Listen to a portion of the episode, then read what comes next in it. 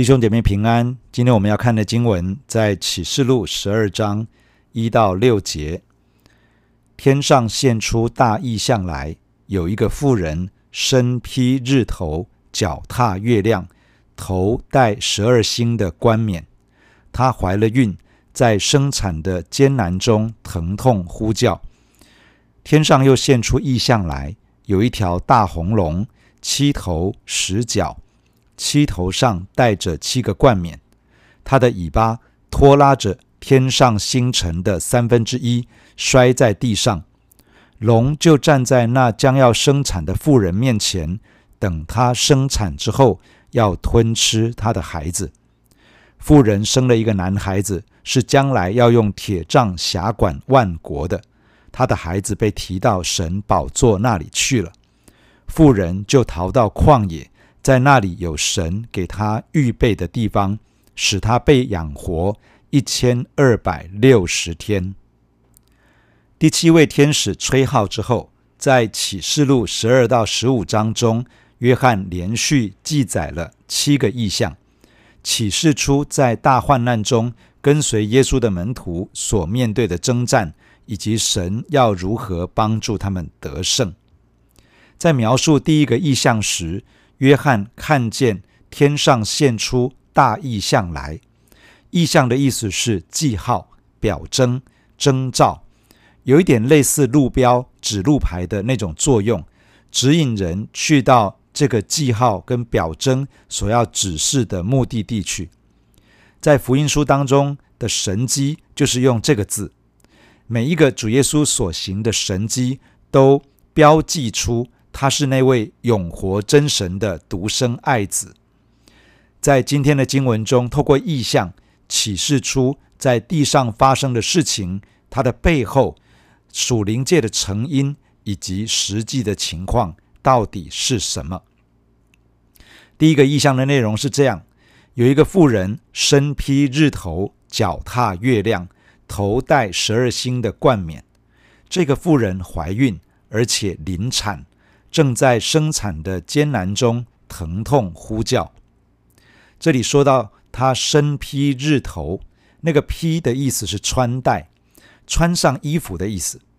这个妇人身上穿戴着太阳，她的脚踏在月亮之上，她的头上所戴的冠冕上面有十二颗星，日月星辰成为这个妇人的装扮，表示这个妇人。比日月星辰都更加尊贵。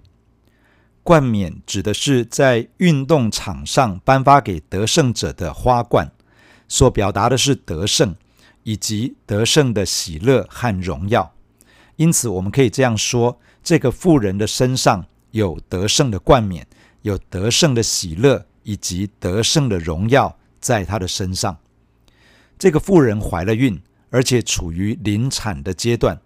生产的阵痛越来越频密，在疼痛中大声呼叫，这表示生产的时刻就要到了。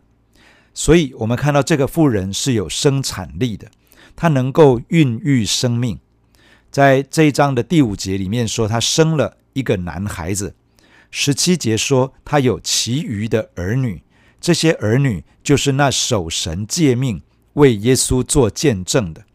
所以，这个妇人生出了许许多多的儿女，他们都是跟随耶稣的门徒，是耶稣基督的见证人。接下来是第二个意象，这个意象说到有一条大红龙，有七个头、十个脚，七个头上戴着七个冠冕。在第九节说，这条大龙就是那古蛇，名叫魔鬼，又叫撒旦。红龙的红色是火焰的颜色，七个头可能象征着很有活力，很难消灭掉。脚代表了力量，十个脚表示是很有力量。七个头上戴着七个冠冕，这个冠冕是王冠，这个是在说撒旦是这个世界的王。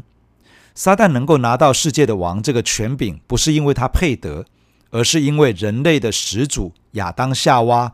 背逆了神，听从了撒旦的话，把从神而得的那个治理全地的权柄拱手让了出去。约翰进一步描述这条红龙，也就是撒旦，它的尾巴拖拉着天上星辰的三分之一摔在地上。三分之一的星辰指的是三分之一的天使，这些天使与撒旦一同背叛神，撒旦将他们抛掷在世界上，与他一起在世界上兴风作浪。这些就是邪灵污鬼。龙也就是撒旦，站在将要生产的妇人面前，等着孩子生出来之后，要把孩子吞吃掉。也就是说，撒旦想要杀害妇人所生的孩子。这里描述妇人生了一个男孩子，是将来要用铁杖辖管万国的。这个男孩子是谁呢？在诗篇第二篇说到神所设立的弥赛亚君王，他必用铁杖打破列国。在启示录第二章则是提到得胜者必用铁杖辖管列国。就像主耶稣从天父所领受的权柄一样，所以这个男孩子有可能就是得胜者的代表。主耶稣呼召他的教会，呼召他的门徒，要成为得胜者。每一个被妇人所生下来的孩子，神的命定与计划都是使他成为得胜者，与基督一同作王，可以用铁杖辖管万国。而这样的人，正是撒旦要攻击、要杀害的对象。这里没有直接提到撒旦是否吞吃了这个男孩子，但是提到这个孩子被提到神宝座那里去了。这里说的被提到，意思是抢走、夺取、突然取走。也就是说，当撒旦要下手杀害这个孩子的时候，神的手把他突然取走了。带回到神和他的宝座那里，一个人被带回到神和他的宝座那里，这明显是神将他的灵魂收去了。也就是说，撒旦下手攻击杀害了这个孩子，而神保全了他的灵魂，回到神的宝座那里。这个意味着，这个男孩子所代表的生下来要成为得胜者，要与基督一同作王。用铁杖辖管万国的耶稣基督的门徒，成为了殉道者，在撒旦的攻击当中丧命，但他的灵魂是被保全的，被带回到神的宝座面前。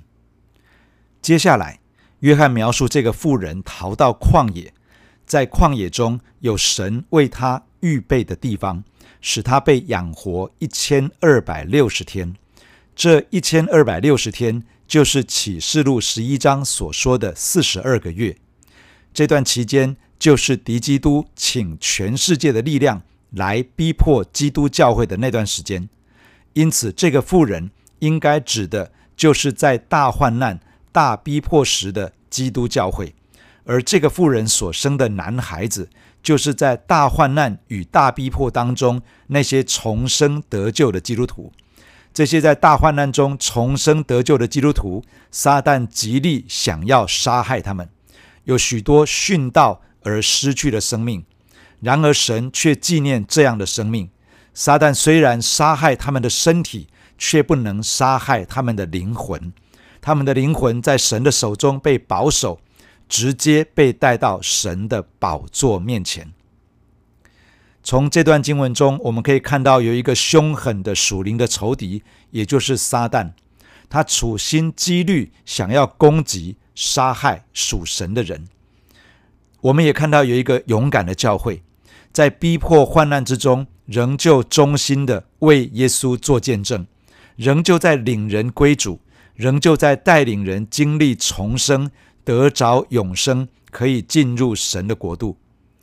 越到末后的日子，撒旦越是要发动强烈的攻击，我们要存着极大的盼望，因为我们乃是在为神的国度预备得胜者，预备与主一同作王的人。每一个我们所带领信耶稣的人，他们都是神所要呼召成为得胜者，与主一同作王的上帝儿女。所以，不论仇敌如何凶狠嚣张，教会不要丧胆。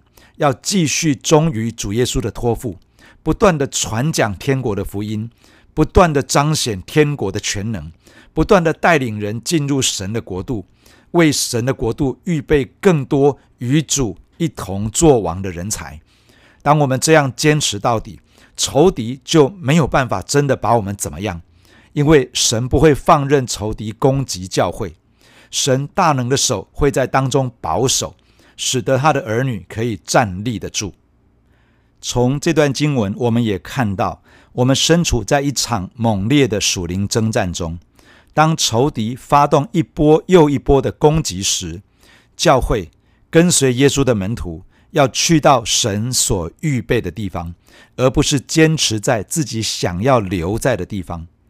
坚持在自己所想要留的地方，不能够保证我们会拥有我们所想要抓住的一切。